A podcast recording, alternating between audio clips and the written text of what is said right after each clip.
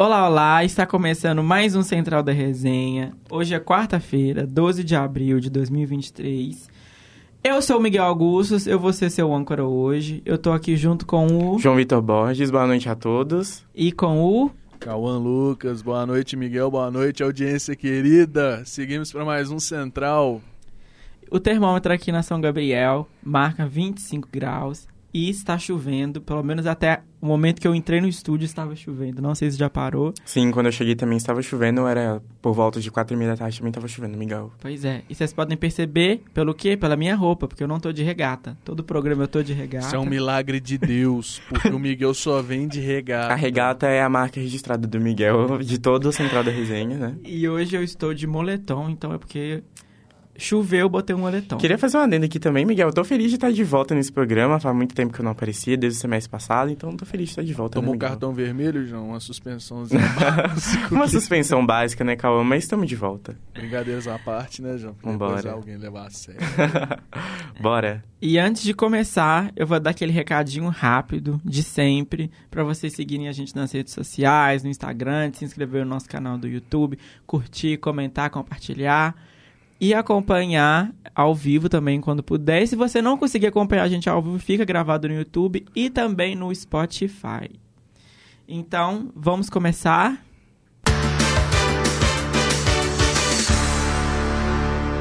E hoje, para falar de política, estamos aqui todos nós, mas principalmente eu.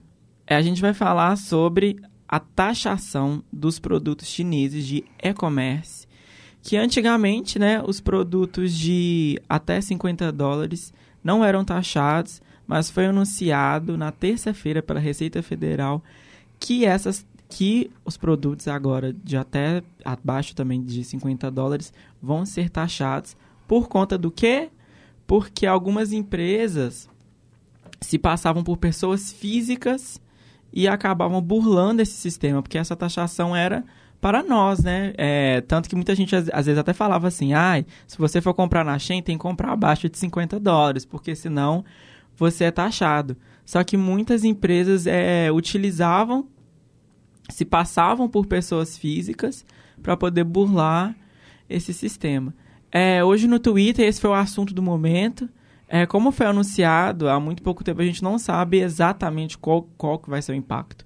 Li algumas coisas de algumas pessoas falando que é, essa taxa não é para as pessoas. O Haddad mesmo falou que não é, é para as pessoas, isso é, são para as empresas, para diminuir, até acabar, né, essa burlar essa coisa. Sim, Cauã.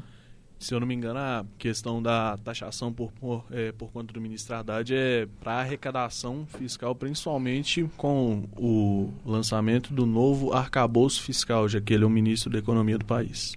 Sim. Para que, se eu não me engano, teja, tenha mais é, arrecadação para é, que o governo possa é, poder atuar, poder investir em determinadas áreas que é, é algo de praxe da, é, da forma de governo do Lula, principalmente como projetos sociais, causas identitárias que são e projetos escolares que são os principais pontos, digamos assim, que o Lula investe.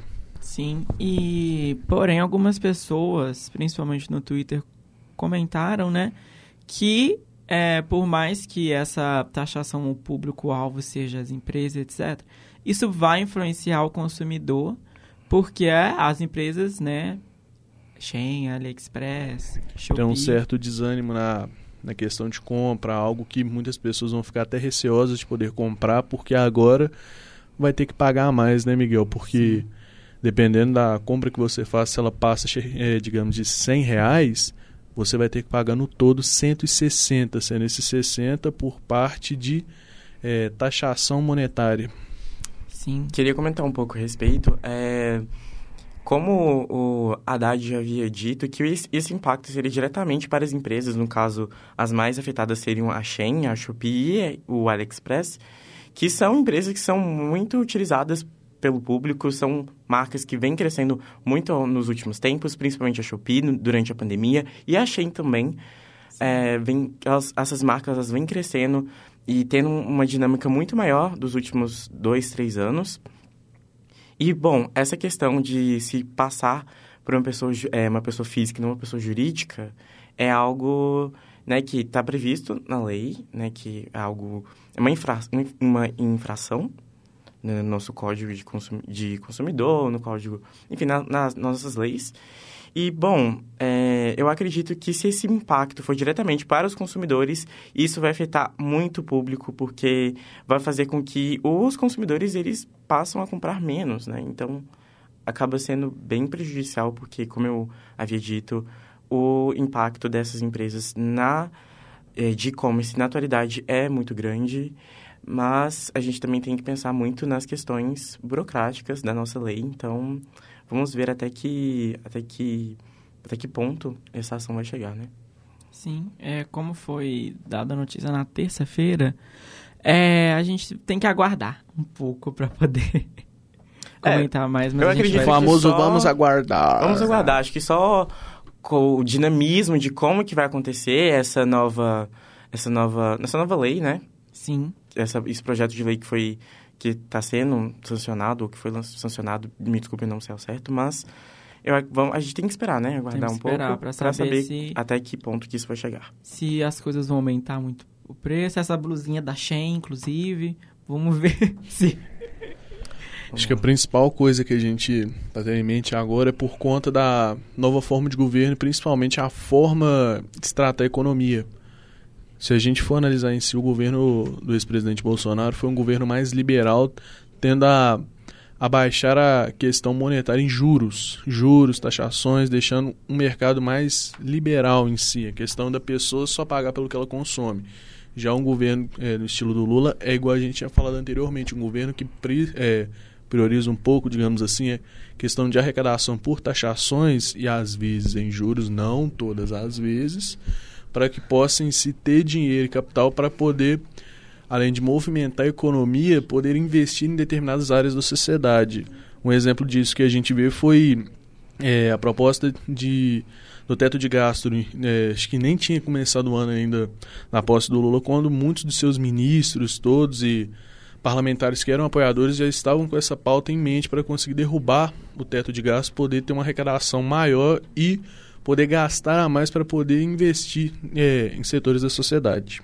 É, outro ponto que eu acho que essa, esse acontecimento vai gerar é que é, vai, vai voltar a discussão, já tem se discutido há alguns anos, sobre é, sancionar um imposto único aqui no Brasil, né? Visto que as taxas de importação e exportação são muito altas e quando a gente, quando há compras de produtos é, de via vindos do exterior, né, uhum. né Miguel? Uh, a taxação que é cobrada é um, é um valor realmente assim alto, falando até de um ponto de vista pessoal, é um, é, é um valor alto e que não é acessível para todos os públicos esse valor. E muito se discute, então acho que esse vai ser o momento em que essa, essa pauta vai vir à tona. Sim, é... Então, a gente, nossa, nosso posicionamento é aguardar e a gente com certeza vai trazer mais notícias para vocês. E, pelo que eu vi, os livros não vão ser taxados, então, pelo menos isso. Ainda bem, né? Pelo Pela menos isso, porque... Se adquirir conhecimento. Os impostos tudo. já são diretamente dos livros já está muito alto. Então, se fosse mais uma coisa, ia ser mais difícil. Ainda mais que livro é conhecimento e livro é E atualmente estudo. sai no Brasil, em média, por 40, 50 reais um livro. Sim, Sim. e visto que pesquisas que foram feitas no ano passado apontam que estudantes leem no máximo três livros, se eu não me engano, por, por ano. Isso Nem é por mês, é por ano. Tem uma discussão muito grande sobre a Amazon, né? Porque a Amazon, Sim. eles compram um livro mais caro e vendem mais barato. E isso gera uma discussão, porque as editoras falam que a gente... É, não, ninguém é obrigado, claro, né? Mas o, o correto seria comprar os livros das editoras por conta disso.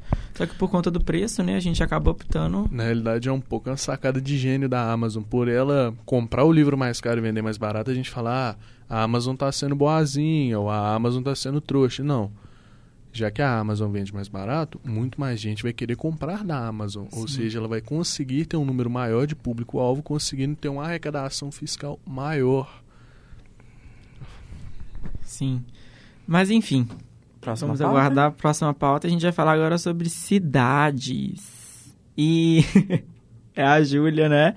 E os no nossos tópicos de hoje, a gente vai falar sobre os atentados nas escolas e o aumento dos casos de dengue. E quem vai aprofundar esses assuntos é a nossa repórter Júlia. Boa noite, Júlia.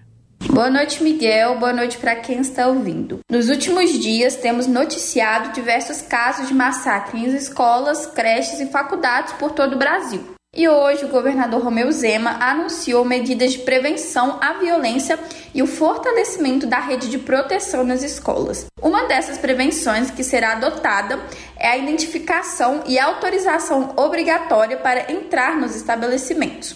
Zema também disse, abre aspas, a PM está orientada a fazer um patrulhamento mais ostensivo nas áreas de entorno das escolas e assim continuará. Fecha aspas. E continuando neste assunto, hoje os alunos da PUC Minas foram pegos de surpresa com diversas mensagens informações sobre um possível massacre nas unidades, levando um pânico geral dos universitários por não ter orientação sobre esse atentado. Muitos decidiram faltar, tem professores remarcando provas e atividades avaliativas, mas de acordo com a coordenação da PUC, a universidade está em funcionamento normal e repudiou o compartilhamento desses boatos. E novamente, Minas entrou em alerta em relação à dengue. São mais de 1.100 casos confirmados diariamente na última semana. É o que apontou o boletim epidemiológico de arboviroses urbanas, divulgado pela Secretaria de Estado nesta segunda, dia 10. Em 2023, já chegamos em 69.454 números de casos confirmados de dengue. Júlia Sobral para a Central da Resenha.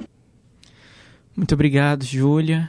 É, essa questão dos, dos ataques que vem acontecendo em escolas, pedimos ajuda para as nossas entidades de seguranças, porque né, é, são vidas que estão sendo ameaçadas em um ambiente que supostamente era, eram eram para estar todos seguros, né? Sim.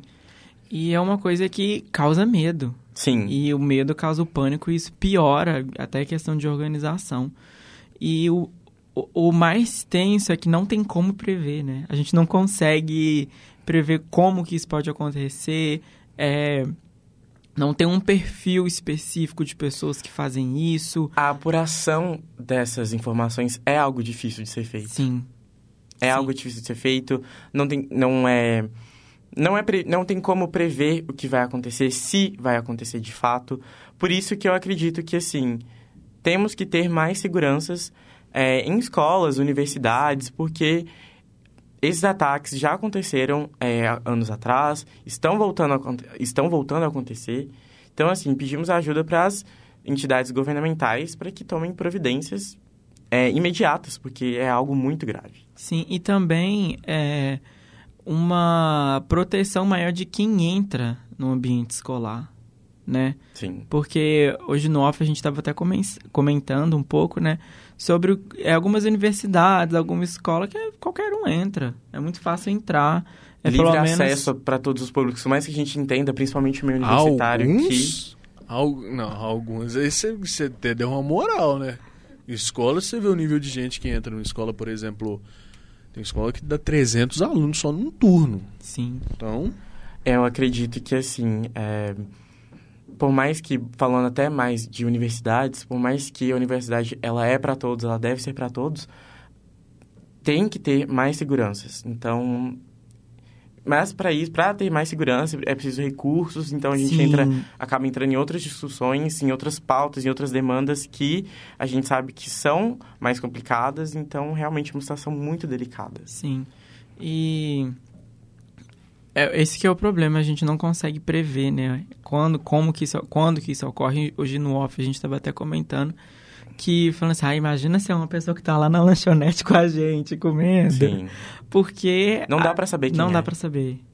Então é isso que o João falou, que a gente pede é uma fiscalização maior para evitar acontecer.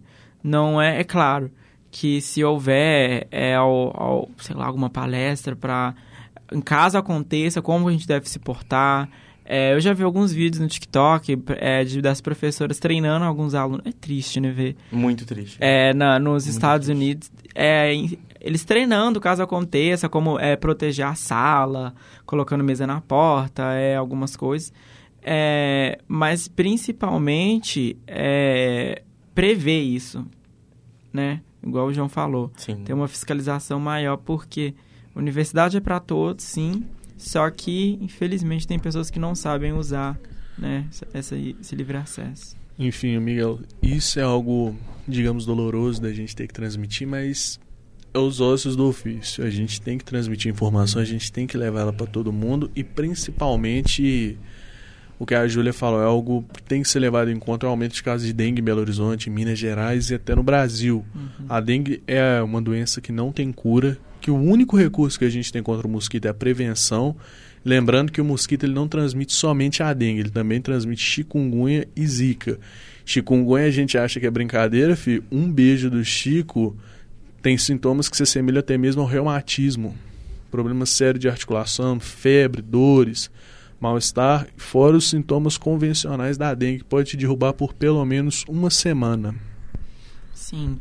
E a dengue é uma coisa que a gente escuta desde quando a gente está no, no, ensino fundamental, né? Como, como prever, não deixar a água parada, é questão do, do cuidado com o lixo. Sim, eu acho que convém a gente reforçar para nossa audiência rotativa e rotatória quais são os cuidados que temos que ter para evitar a dengue. Então, não deixar água parada em pneus, em locais é, que podem ter fácil acesso à água, em vasos de planta, sempre recolher o lixo da forma correta, né?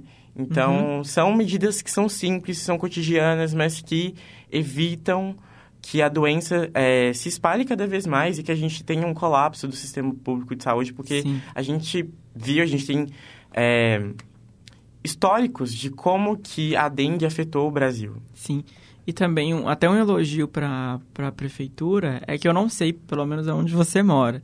Mas aonde eu moro, é a prefeitura tem um cuidado muito grande com a dengue. Sim. É, principalmente em, em épocas que tradicionalmente acontecem mais casos, ela vai passando na rua, ela vai tendo cuidado. Uma Sim. ano passado, inclusive, eles distribuíram, era um, uma mosquiteira grandona que você liga na, na tomada e a, a prefeitura e pagou a conta, o valor da conta de luz, tinha todo o negócio, para poder ficar na casa das pessoas para capturar mosquito. Lá em casa, Sim. inclusive, teve. Diminuiu muito o pernilongo. Até que o mosquito da dengue, Sim. eu não sei. Nosso Mas eles sempre né? trocavam. Né? Sim. Nosso agradecimento para os profissionais da saúde e de limpeza urbana pelas medidas de proteção. E vamos para o Caderno de Cultura? Bora. E quem vai trazer para a gente é a Laís Milagres. Boa noite, Laís. Boa noite. No último fim de semana, o projeto Museus Pampulha foi lançado. Os museus que ficam na Orla da Pampulha eles voltam a abrir com uma programação gratuita de exposições, oficinas e atividades culturais. A secretária municipal de cultura, Eliane Parreiras, ela ressaltou a importância do projeto dizendo que, com o lançamento do Museu Pampulha, a Prefeitura de Belo Horizonte potencializa as políticas públicas de formação, acesso, difusão e democratização. Os equipamentos museais do Conjunto Moderno da Pampulha já desempenham um papel fundamental nas artes visuais da capital e, com esse projeto, artistas, estudantes, turistas e o público em geral ganham ainda mais atividades abrangentes e de excelência. É, um dos principais destaques da programação de abril é o evento musical Música no Baile de São Azul, que reúne artistas autistas do Brasil na Casa do Baile, participando também do movimento Abril Azul, que são realizados realizadas ações de mobilização da sociedade para levar informação e combater a discriminação de pessoas com transtorno do espectro autista. Em abril vai ter ainda a oficina Cartões de Dona Juraci no projeto Ateliê Pampulha, bate-papo com o encontro de seu Antônio sobre exposição fotográfica, caminhadas culturais e muito mais. Espaço Conjunto Moderno da Pampulha vai cumprir uma intensa agenda de apresentações e programas durante a semana e os finais de semana até o fim do ano, então vale muito a pena conferir e aproveitar a programação, principalmente agora em abril, por causa do foco maior no Abril Azul. E também curti um pouco do espaço onde está acontecendo o projeto. O Museu de Arte da Pampulha ficou fechado por muito tempo e muitas das programações vão acontecer ali ao redor. O bate-papo com a artista Isabela Prado vai ser ali mesmo. Também tem um foco maior no Abril Azul. Então é um passeio cultural que vale muito a pena ir. Sou Laís Milagres, Central da Resenha. Muito obrigado, Laís. Então, é o Abril Azul com força aí, né? Sim. E vale a pena a gente tirar um tempo para poder prestigiar esse tanto de coisa que vai ocorrer. Belo né? Horizonte é uma cidade muito cultural, né, Miguel? É, uma verdade então, muito cultural. Assim, a gente incentiva vocês da nossa audiência rotativa e rotatória a explorarem mais os circuitos culturais de Belo Horizonte. Pedro Santos vai cobrar royalty, tá falando nas falinhas dele rotina aí, ó. Roubei as, as falas, os bordões do Pedro. Pedro, obrigada. Então é isso, nós convidamos a todos para poder prestigiar esses eventos. E eu não entendo nada de esporte, mas o Cauã entende tudo, então vamos de caderno esportivo. Boa noite, Cauã. Boa noite, Miguel. Boa noite, João. Boa noite, Arthur. Boa noite, Se... Cauã. Boa noite a todos do estúdio. Seguimos hoje com o nosso caderno, por enquanto, na dianteira, como o caderno mais amado da audiência, falando dos esportes. E hoje a gente tem muita coisa para falar de esporte, né, meu camarada? Com certeza. Hoje foi um foi um dia agitado e ainda há de ser também, porque no primeiro momento tivemos Champions League, Champions League e também teremos Copa do Brasil logo mais. Você quer começar pela CBD ou pela Champions? Ah, vamos pelo que já aconteceu, né? Vamos pela Champions League. Então pode falar, vamos. Vamos seguindo. É, hoje a gente teve o complemento da, dos primeiros jogos das quartas de finais da Champions League e tivemos dois jogos truncados. O primeiro foi 1 a 0 para o Milan em cima da Napoli, jogando no San Siro. E o segundo, o Real Madrid saiu com a vitória de 2 a 0 sobre o Chelsea, jogando no Santiago Bernabéu. Quem fez o gol do Milan, meu camarada? Os gols foram marcados. O do Milan foi marcado por Benatir e os gols do Real Madrid foram marcados por foi pelo Benzema, Benzema e Foi, enfim, é o que a gente já esperava, que a gente até comentou ontem no Central, né, meu mano, que tipo, o Real Madrid, quem aposta no Chelsea é porque quer ficar rico com milagre. É, não, mas querendo ou não, o Real Madrid hoje fez um jogo abaixo do esperado, foi um jogo truncado, o, não foi tão fácil quanto a gente imaginava, mas ainda assim é um nível superior tão maior que o do Chelsea que ainda assim conseguiu sair com a vitória. Ah, mas tipo, a gente comparando igual o ano passado do Real Madrid. Foi um ano cheio de milagres, Courtois sendo o grande herói daquela Champions League junto com Benzema, Vinícius Júnior e Rodrigo até algo esperável, digamos assim. Aquele Real Madrid que perdia o primeiro jogo, ganhava no milagre depois. Você não concorda? Não, com certeza. O... E todas, é, tipo assim, a gente nunca pode duvidar do time do Real Madrid. Porque a gente já tem, como você disse mesmo, do exemplo da Champions League passada, em todos os momentos e em todas as classificações do Real Madrid, ele não era favorito e conseguiu a classificação de forma assim. Na semifinal foi de forma heróica, nas quartas de final foi com um jogão em cima. É, é, não me engano, eu confundi foi as contra o City? Não, a semi foi contra o City, se eu não me engano. Mas as quartas eu também lembro que eles passaram não de forma tranquila. Teve um, um caminho bem árduo para O jogo acho que mais tranquilo foi o da final contra o Liverpool, que foi aquele gol milagroso do Vinícius Júnior num dos pouquíssimos ataques do Real. E com a atuação vai se destacar do Courtois. Courtois foi o melhor jogador da partida. Eu ainda discordo do goleiro da Argentina ter sido luva de ouro. É, é, é, difícil tirar o prêmio de quem foi destaque numa final de Copa do Mundo, mas também é uma opinião válida. Mas a gente, uma final em que o goleiro é o melhor jogador da partida, a gente já vê também como foi a, a situação do jogo, né? Então, no caso, então, agora a Champions só volta semana que vem, né, meu caro? Os jogos só... de volta? Isso, isso. A partir de terça-feira a gente já tem o, os próximos jogos. Benfica e Inter, Bayern City e Semana que vem ainda também Real, Chelsea, Milan e Napoli. Isso mesmo. E quais são seus palpites, Cauã? Talvez a Napoli vira. Talvez porque no San Siro é uma coisa você garantir vitória. Agora é ganhar lá em Nápoles. Jogando em Nápoles é bem complicado. O Real Madrid vai tentar manter, é, se digamos, essa vantagem, porque agora o jogo é lá na Inglaterra, que não é um jogo fácil mesmo. O Chelsea tá cambaleando muito. O Chelsea caiu muito de rendimento de um ano para cá, mais ou menos. City, enfim, Haaland fazendo gol igual máquina. Pique é, Cristiano Ronaldo. Surreal, se não me engano, são 11 gols em 7 partidas. Então, é, basicamente, eu acho que o City passa até sem gol, porque ele já tá com uma, uma, uma moral de 3 gols.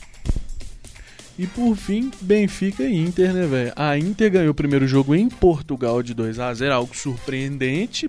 Sim mas o Benfica vai com sangue atrás. Ah, com certeza. Eu acho que o, o, confronto que está mais em aberto, querendo ou não, é Napoli e Milan. É o, os outros já se deram a encaminhada. Um gol de diferença, né? É, apenas um gol de diferença e Napoli vai decidir em casa. Mas os outros confrontos eu acho que já deu pelo menos uma encaminhada e se fugir muito disso vai ser surpresa. Agora falando de algo mais local, algo que mexe com o coração do brasileiro, Vamos falar de CBD, Arthur? Com certeza. Então vamos começar pelo nosso queridíssimo América. O Mequinha, que todos nós conhecemos, melhor dizendo, o Alviverde, o Deca campeão mineiro, Enfim, o América ganhou do, do time do Rio de Janeiro. Você se lembra, meu camarada? Do Nova Iguaçu. Nova Iguaçu. Isso. O time que tem o escudo mais diferente do Brasil. O- Os escudos dos times de- do interior do Rio de Janeiro são bem peculiares, cara. Ó, um exemplo é a Volta Redonda, que parece Sim, coisa da polícia. sim, exatamente. É como se fosse um símbolo da rota. Enfim. Vamos lá, o América ele ganhou de 2 a 1 os gols do América. O gol do América, melhor dizendo, foi feito pelo Adilson aos 47. O Nova Iguaçu empatou aos 79 minutos com o gol do Dias da Silva. E vocês não vão acreditar. Vitória para o América por conta de um gol contra do jogador do Nova Iguaçu. Alves da Conceição aos nove, é, ao acréscimo de 4 minutos após segundo tempo, o cara conseguiu fazer um gol contra. Complicado, pra que talvez seja um dos principais jogos da temporada pro Nova Iguaçu. E isso foi uma derrota bem dolorosa, e principalmente pra quem fez o gol contra, né, cara? Principalmente, se eu não me engano, que o jogo foi lá no Rio. Agora o Nova Iguaçu tem que bater o América no Independência. Um exemplo que a gente vê que vai ser difícil é o caso do Galo. O Galo que fez o primeiro jogo da final no Independência foi conseguir a vitória faltando 10 segundos pro jogo acabar. Sim, e o Nova sim. Iguaçu não tem a mesma, o mesmo investimento pesado para ser um time de primeiro escalão. Ah, Nem se compara. E como a gente já, já vem falando ao longo dos programas, o América é um time que se engrandeceu muito no- nos últimos anos. Hoje em dia o América está figurando entre as 10 prim- principais cabeças do futebol brasileiro. Então, América, o próprio América que ganhou do Penharol, Sim, o maior campeão do sim. Uruguai na Libertadores. então a, a gente sabe, tem certeza que não vai ser tarefa fácil para o Volta Redonda tentar sonhar com essa classificação aqui dentro do Independência. Exato. Então, falando ainda, meu caro, de CBD, pra gente passar rápido em cima dela, que é uma competição a mais democrática do país, digamos assim, né, meu amigo? Os principais jogos que a gente tem da CBD ainda, os que foram de ontem. O Bahia, que ganhou do Volta Redonda, como a gente falou, 2 a 1 pro Bahia. O Santos ganhou do Botafogo de São Paulo contra quase todos os palpites que a Para gente fez alegria ontem. do Dutra. Pra alegria do Dutra, o Santos já machucou muito o coração daquele menino, vocês não têm ideia. O Inter ganhou do CSA. Ganhou do CSA, mas saiu de campo vaiado. Novidade. Depois que o Inter fez aquele vexame nas finais do Gauchão, tá um futebol triste de se ver, porque sempre vai ficar manchado com aquela ideia do Inter não saber perder. É, a relação é, técnico-torcida, torcida-clube não está das melhores, mesmo com a vitória. O time saiu extremamente vaiado de campo ontem e o Mano é, se declarou, é, fechou com o elenco, falou que não tem nada a criticar do elenco. Citou o Kudê, inclusive, que fala que acha um absurdo. É, não citou diretamente, mas falou assim: Ah, eu acho um absurdo um treinador falar mal de seu elenco publicamente. Então deu a entender aquela alfinetada no técnico do Clube Nesse Mineiro. caso eu tô com o mano, porque roupa suja se lava em casa. Exatamente. Enfim, passando para os próximos jogos que a gente teve, o Fortaleza que ganhou de 6 a 1 do Águia de Marabá. O time que ela viu ontem não teve. Não soube até agora de onde é nem o nós, Águia de Marabá. nem nós não temos seriedade. Mas enfim, o Fortaleza, campeão do Ceará, meteu 6 a 1 no time, jogo lá em Fortaleza. O São Paulo empatou com o Ituano, algo em parte de se esperar. O Ituano foi uma grande surpresa no Campeonato Paulista, uma surpresa na Série B do ano passado, quase conseguindo seu acesso em cima do Vasco. Sim, sim. O Ituano sempre bate e volta, tá fazendo alguma campanha de destaque ali no. Tanto no Campeonato Paulista como em âmbito nacional também. Exato. O que a gente tem pra hoje ainda, né, minha, minha cara audiência, é o Coritiba e o Sport jogando, CRB e Atlético Paranaense, Fluminense, Paysandu, Palmeiras e o Tombense, o que muitos já chamam de entre quarta e quinta potência do futebol mineiro, junto com o Atlético, tá com raiva do meu time até hoje. o Remo e o Corinthians e também o Galo com o Brasil de Pelotas, junto também ao Botafogo e Piranga. Mas o, o Cruzeiro e o Náutico, vale destacar para nossa audiência, que metade da nossa audiência é azul, né? Metade azul, metade atleticana. E como que fica a parte verde da. O Data Central não conseguiu fazer esse levantamento ainda devido a, a termos setoristas recentes no âmbito do América. Mas enfim, quem traz mais do Galo hoje para nós é o nosso querido Pedro dos Santos. Cola aí, Pedro. É isso, muito boa noite, Cauã, boa noite, Miguel, boa noite para todo mundo no estúdio e principalmente boa noite para toda a massa ligada aqui no Central da Resenha. Hoje é noite de estreia para o Galo na Copa do Brasil, que busca o tricampeonato da competição, já que foi campeão em 2014 e em 2021. Mas para isso, precisa passar pelo primeiro desafio, que é o Brasil de Pelotas. A equipe gaúcha que, por uma curiosidade, foi o time por onde passou o diretor de futebol do Atlético atualmente. O Rodrigo Caetano foi um grande camisa 11 lá na equipe gaúcha. Enfim, o Galo vem embalado por conta da conquista do tetracampeonato mineiro, mas também com muitas dúvidas por conta de toda a discussão, toda a polêmica que envolve e envolveu nos últimos dias o técnico Eduardo Cudê.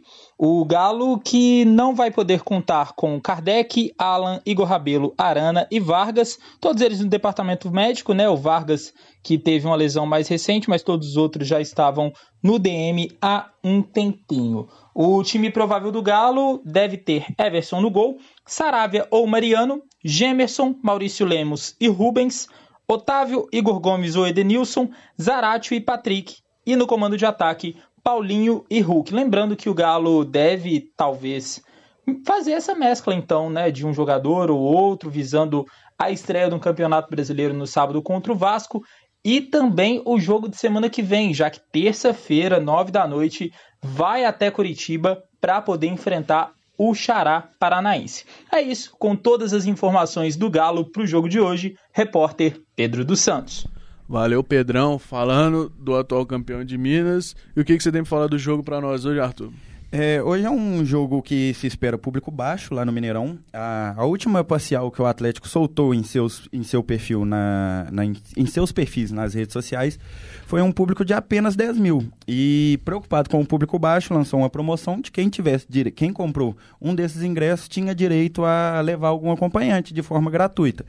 Porém, ainda assim, esperamos um público bem abaixo do que a gente está acostumado a ver no Gigante da Pampulha, devido também à chuva. Jogo meio de semana é complicado para quem trabalha jogo no dia tarde seguinte, também. jogo tarde, para quem depende de transporte público é bem complicado. Então, hoje o Mineirão, não, infelizmente, não terá casa cheia para o jogo do Atlético. Enfim, not stonks pro jogo de hoje, mas seguindo um pouco, você acha que o Galo ganha? Ah, Cara, Brasil de Pelotas? É o, o que a gente espera do time do Atlético, né? Jogando em casa contra o Brasil de Pelotas. Um time sem tanto investimento, o Atlético visando competições muito maiores. Então é, a gente espera pelo menos um placar largo, cara. Depois de 2020, eu não espero nada assim, porque o Galo saiu para Afogados, o Cruzeiro pro Juazeirense. É, isso é verdade. A gente tem esse costume de falar, não leve a mal, minha querida audiência. Os times da roça na CBD, eles vão com raiva, porque é o jeito deles conseguir o investimento do resto do ano. É, o jogo da vida e se deles. sagrar. Tanto que é, a gente brinca falando que a competição mais democrática, olha tantos times que nunca ganharam brasileiro em sua história, provavelmente vão demorar quase 100 anos para ganhar chutando, lógico, assim, já ganharam a Copa do Brasil. Sim, a o... gente lembra de casos rec recentes, assim, entre aspas. Paulista, Criciúma. É, Santo André. Santo André. São times que, que, que já foram zebra aí na, na Copa do Brasil. A gente pode pegar até o... Em, o esporte é um time muito grande, mas Santo em história André recente chegou do Brasil... quase final de Libertadores, se não me engano. O, o esporte também, eu acho que é a última, última vitória, assim, na Copa do Brasil de times sem sem estar tá ali no G12, que a gente popularmente conhecido, foi em 2008 com o esporte que, que ganhou em cima do Corinthians. Mas o que, que se define como G12? Porque o Atlético Paranaense não tá e foi sim. campeão em 2019. Cara, sim, é bem pontuado, muito bem pontuado. Eu acho que é até um, um modelo arcaico esse G12 que já já mudou bastante, né, cara? Alguns times saíram desse G12, outros voltaram e muitos estão entrando. Um exemplo é o Atlético Paranaense, que nos últimos 20 anos conseguiu um, se eu não me engano, uma Copa do Brasil, duas Copas Sul-Americanas, que é a famosa Série B da Libertadores, e um Campeonato Brasileiro também. Cara, e se for um pouquinho mais distante desses, desses 20 anos, abre ali para os 25, abre ali para esse século. 30 já, já põe 30. É, o, eles ainda beliscaram um Campeonato Brasileiro em 2001, cara. Não, então, eles conseguiram um brasileiro, uma Copa é. do Brasil, duas Sul-Americanas. Sim, isso. E, e, participou de final de, de Libertadores, algo a se destacar também. É um dos, é, que a gente já fala, os três times brasileiros que mais se espera o Atlético Paranaense ou Flamengo, ainda mais que demitiu o Vitor Pereira, ou seja, o Brasil chora. Chora. E o Palmeiras de Abel Ferreira. Sim, é para o, o primeiro pacto já foi quebrado, que foi o do Flamengo. Agora resta quebrar o pacto do, do Abel com, com Não, o mas eu tava né, torcendo pro do Vitor continuar. O É, do não, Abel, sim. ele, ele tinha que era pra seleção com o Palmeiras logo. Justo, justo. Mas enfim, seguindo agora, falando um pouco do lado azul de Belo Horizonte, o lado do coração do nosso querido Arthur. Fala pra nós o que tem do Cruzeiro pra hoje, Luiz Barcelos. Boa noite a todos do Central da Resenha. Bora falar do cabuloso? Cruzeiro fechou a preparação hoje e embarca nesta quarta-feira para Recife, visando a primeira partida da terceira fase da Copa do Brasil contra o Náutico, no estádio dos Aflitos, às 7 horas da noite. O clube soltou a lista dos relacionados, que conta com os goleiros Anderson e Rafael Cabral, os defensores Igor Formiga, Kaique, Lucas Oliveira, Luciano Castan, Marlon, Neres e William, os meio-campistas Daniel Júnior, Felipe Machado, Matheus Vital, Matheus Jussa, Neto Moura, Nicão, Ramiro, Richard e Alisson. E os atacantes Bruno Rodrigues, Gilberto, Rafael Bilu, Stênio e Wesley. E o técnico Pipa foi regularizado no BID. Ele chegou no mês de março, vem treinando a equipe, chegou a fazer um amistoso contra o Bragantino e venceu por 3 a 2 e um jogo treino contra o Juventude venceu por 3 a 1 e estará à disposição no banco de reservas na partida de amanhã. Para o Central da Resenha, Luiz Barcelos. É isso aí, Luiz. Muito obrigado falando do Cruzeiro. Tem muita expectativa pro jogo de hoje, Arthur? Pro jogo de amanhã, no caso. É verdade, amanhã, perdão, amanhã. minha querida audiência. Mas a expectativa, como a gente já havia dito no programa anterior, é da, da primeira partida oficial do novo treinador do Cruzeiro, o Pepa. Pois. Não dá, gente. Não dá. né, citar Fala isso- Pepa, a gente já lembra é, é do bem, pouquinho. é bem complicado. Mas é, a expectativa é muito grande por parte da torcida cruzeirense. A gente viu uma virada no amistoso contra o, o Bragantino, mas ainda não o time sabe- do refrigerante. Exato. Mas ainda não sabemos como que vai ser a cara desse Cruzeiro que vai enfrentar o Náutico. Então, a gente tá bem ansioso por parte da torcida cruzeirense, digo por mim mesmo, para ver qual que vai ser a cara desse time, como vai jogar, como vai ser o Esse ano vem o jogo. Hepta. Cara, complicado, hein? Complicado, mas quem tem mais tem seis. Fala isso não, que a última vez que vocês falaram, o Brasil perdeu a Copa, tá? Enfim, é isso que a gente tem do nosso queridíssimo caderno esportivo de hoje. E é o que a gente tem, eu volto pra você, querido Miguel Augustos. Muito obrigado, Cauã. Eu e o João aqui, a gente manda energia positiva para a estreia da Peppa, então, como a nova técnica do, do Cruzeiro aí. Bom, essas foram as principais notícias da Central da Resenha de hoje. Eu fui o apresentador, muito obrigado para vocês que ficaram aí ouvindo a gente.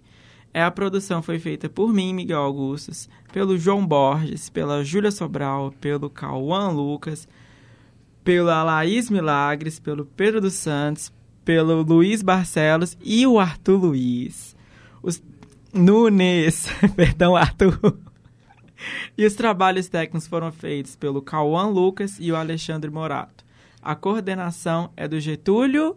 Nuremberg. Exato, eu nunca consigo falar. Getúlio, um dia eu vou É conseguir. o famoso Getúlio Nuremberg. É só você lembrar do julgamento de Nuremberg. Ele não vai lembrar disso. Eu não sei quem é esse. É um assunto bem pesado também. A coordenação foi feita pelo nosso GG, como diz a Lavinha. Muito obrigado pela atenção de vocês e até amanhã.